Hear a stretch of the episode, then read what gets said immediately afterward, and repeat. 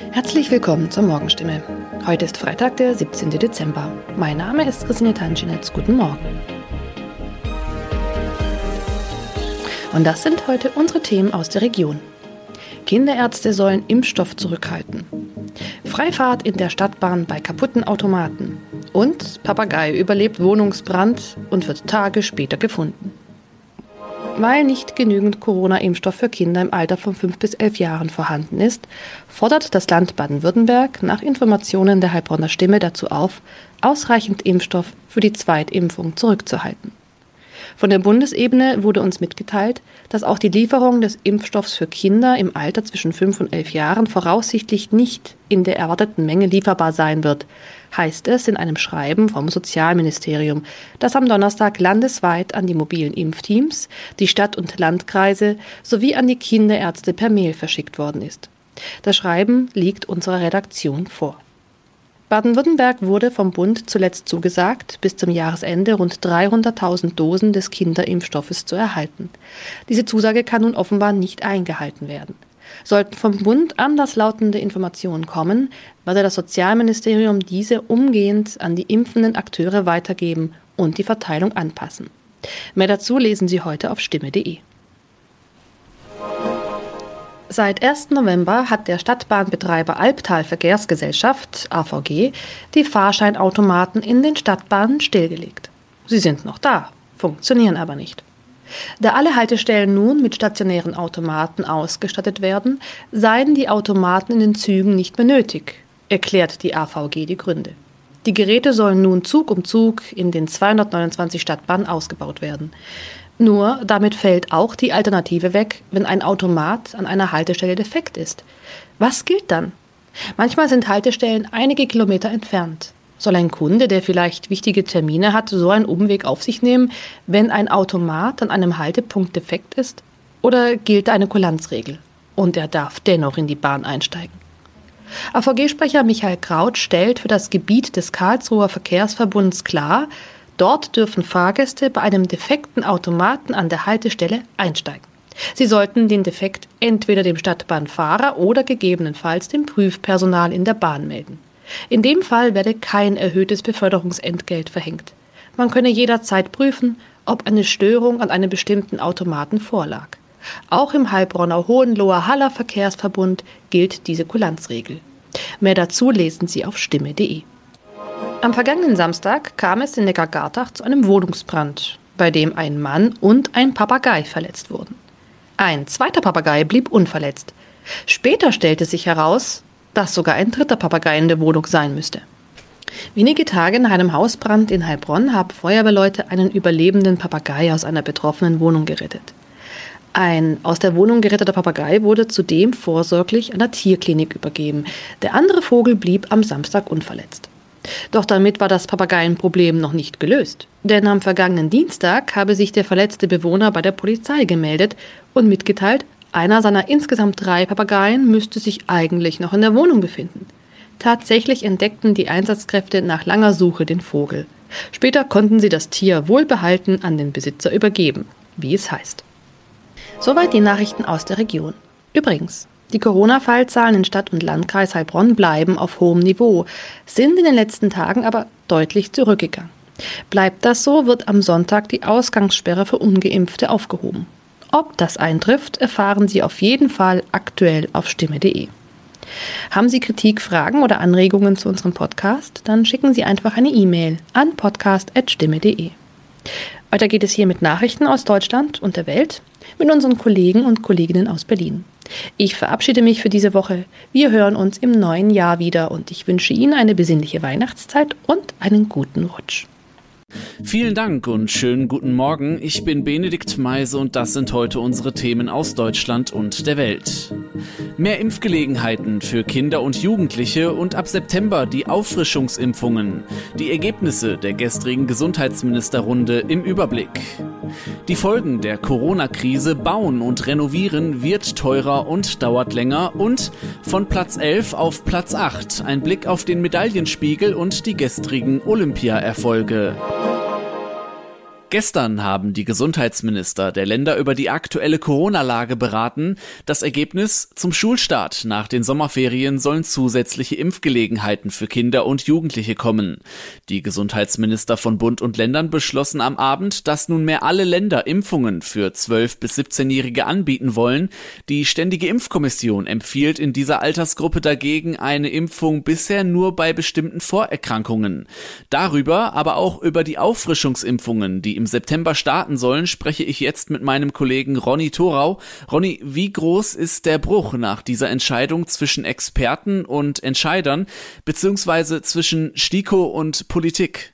Also das ist schon ein deutlicher Bruch. Auch wenn der Vorsitzende der Ländergesundheitsminister Klaus Holleczek aus Bayern versucht hat, den Konflikt wegzureden, man habe praktisch ja einen Teil der Empfehlung der STIKO beim Wort genommen. Aber STIKO-Chef Mertens, der hat im ZDF schon deutlich gemacht, dass er sich da von der Politik zu etwas gedrängt sieht, das die STIKO so nicht vertritt. Also ich denke mal, zumindest auch aus Sicht der Eltern und Jugendlichen ist das schon ein klarer Widerspruch zwischen Politik und STIKO. Und die Autorität der STIKO könnte schon beschädigt sein jetzt. Was spricht denn für und was was spricht gegen das Impfen? Ja, also gegen die Impfung für Jüngere spricht, deswegen ist ja auch die STIKO weiter skeptisch, dass es noch keine Daten über Langzeitschäden bei Kindern gibt.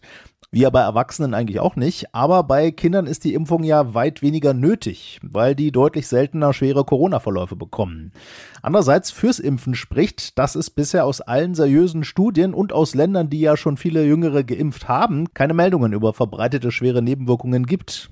Und dass ja auch eine erneute Schulschließung, die im Herbst vielleicht flächendeckend droht, eine schwere Nebenwirkung für Kinder sein kann. Und da sagen schon auch seriöse Experten, die Impfung für 12- bis 17-Jährige, die könnte schon einen enormen Effekt haben, um zu verhindern, dass insbesondere die Delta-Variante im Herbst und Winter nur so durch die Schulen rauscht. Wie sollen die Impfungen für 12- bis 17-Jährige denn praktisch genau aussehen? Also genügend Impfstoff ist ja offenbar inzwischen da und das soll wirklich flächendeckend laufen. Zum einen über die Impfzentren, da können sich Jugendliche bzw. ihre Eltern ganz normalen Termin holen. Auch Hausärzte und Kinderärzte sollen mitimpfen dürfen. Der bayerische Gesundheitsminister Holitschek spricht auch davon, dass die Impfung wirklich zu den Jugendlichen kommen soll. In jedem Fall soll aber immer vor der Impfung eines 12- bis 17-Jährigen eine ausführliche Beratung über die Risiken stehen. Noch zu einer anderen Entscheidung. Die Gesundheitsminister haben auch beschlossen, dass im September die Auffrischungsimpfungen starten sollen. Wen betrifft das? Ja, vor allem besonders alte Menschen und besonders verletzliche. Aus zwei Gründen. Zum einen ist bei denen ja, weil sie zuerst geimpft wurden, Anfang des Jahres in der Regel, die Impfung ja auch schon jetzt am längsten her. Und so ab sechs Monaten nach der Impfung vermutet man ja, lässt die Impfwirkung doch spürbar nach. Und Menschen in Alten- und Pflegeheimen, die sollen nun die ersten sein, die eine Auffrischungsimpfung bekommen können. Besten Dank, Ronny, für die Infos. Die Folgen der Corona-Krise, vor allem auf die Wirtschaft, werden nach und nach immer deutlicher. Lieferengpässe und steigende Preise machen privaten Bauherren und dem Handwerk zu schaffen. Handwerkspräsident Hans-Peter Wollseifer warnt deshalb jetzt vor einem Einbruch des privaten Wohnungsbaus. Nicht nur Holz ist derzeit knapp und teuer, sondern alles, was man braucht, um ein Haus zu bauen oder gar zu renovieren, sagte er uns. Kollege Jan-Henner Reitze, Rohstoffe sind ja rar, die Preise steigen.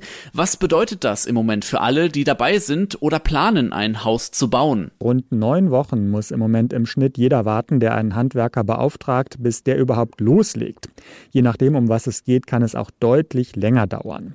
Wer selbst ein Haus baut und seine Verträge inklusive Preis schon abgeschlossen hat, steht insofern gut da, dass die jetzt gestiegenen Rohstoffpreise und Lieferschwierigkeiten, selbst wenn es um Schrauben geht, nicht eingerechnet wurden.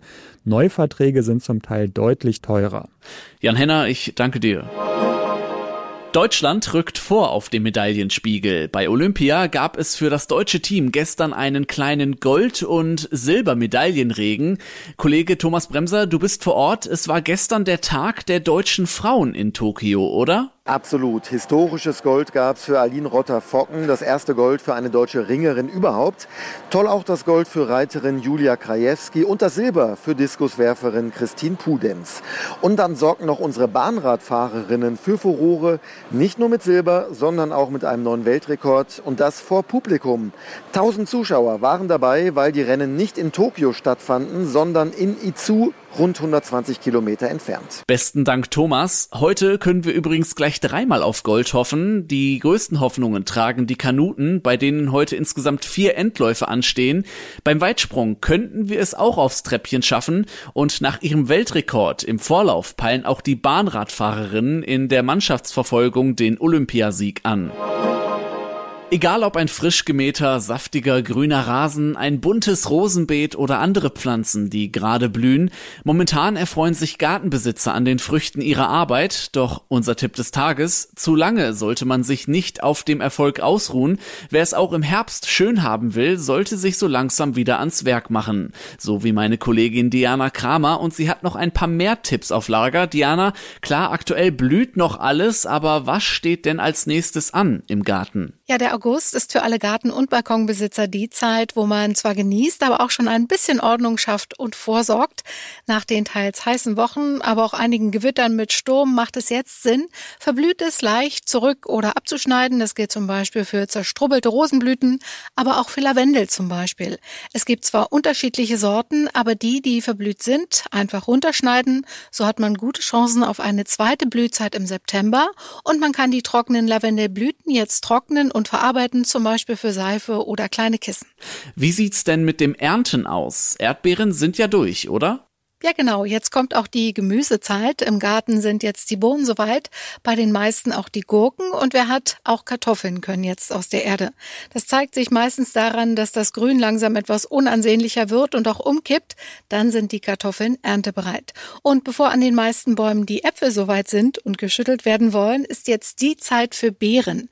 Und wer die nicht im Garten oder auf dem Balkon hat, der kann zum Beispiel nach Heidelbeeren auch im Wald schauen. Dieses Jahr sieht man die fast überall in Hülle und Fülle. Besten Dank, Diana. Und zum Schluss schauen wir nochmal nach Tokio, allerdings diesmal nicht auf den Medaillenspiegel, sondern wir sprechen mit unserer Olympia-Reporterin Manja Borchert mal über ein anderes Thema, was für viel Erstaunen und Begeisterung sorgt. Manja, du bist gerade auf dem Klo, oder? Nicht ganz. Ich stehe vor der Damentoilette bei uns im Medienzentrum. Ich bin nämlich total fasziniert von den Hightech-Klos hier in Japan und habe gedacht, äh, die, ja, die stelle ich euch jetzt einfach mal vor. Also ich gehe jetzt mal einfach mal in die Klobox rein. Moment. Und da hört ihr es vielleicht schon. Hier gibt's einen Bewegungsmelder und sobald ich hier ins Klo reinkomme, ich muss mal zumachen, ähm, geht er los und dann fängt hier so ein Plätschern an.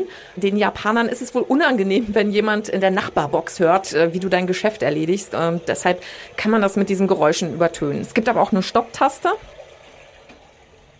Zack, dann kannst du ohne Soundtrack weitermachen. Ja, und die Toilette selbst?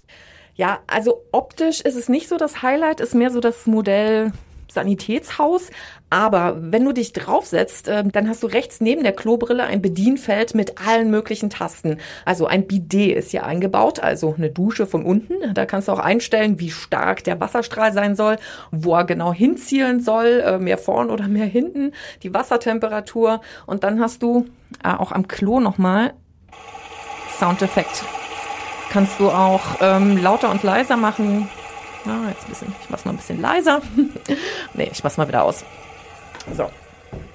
Ähm, ja, und äh, was gibt's noch? Äh, Power Deodorizer, also Raumdeo, falls dicke Luft ist. Ähm, Sitzheizung gibt's hier bei dem Klo im Pressezentrum nicht, das habe ich im Hotel.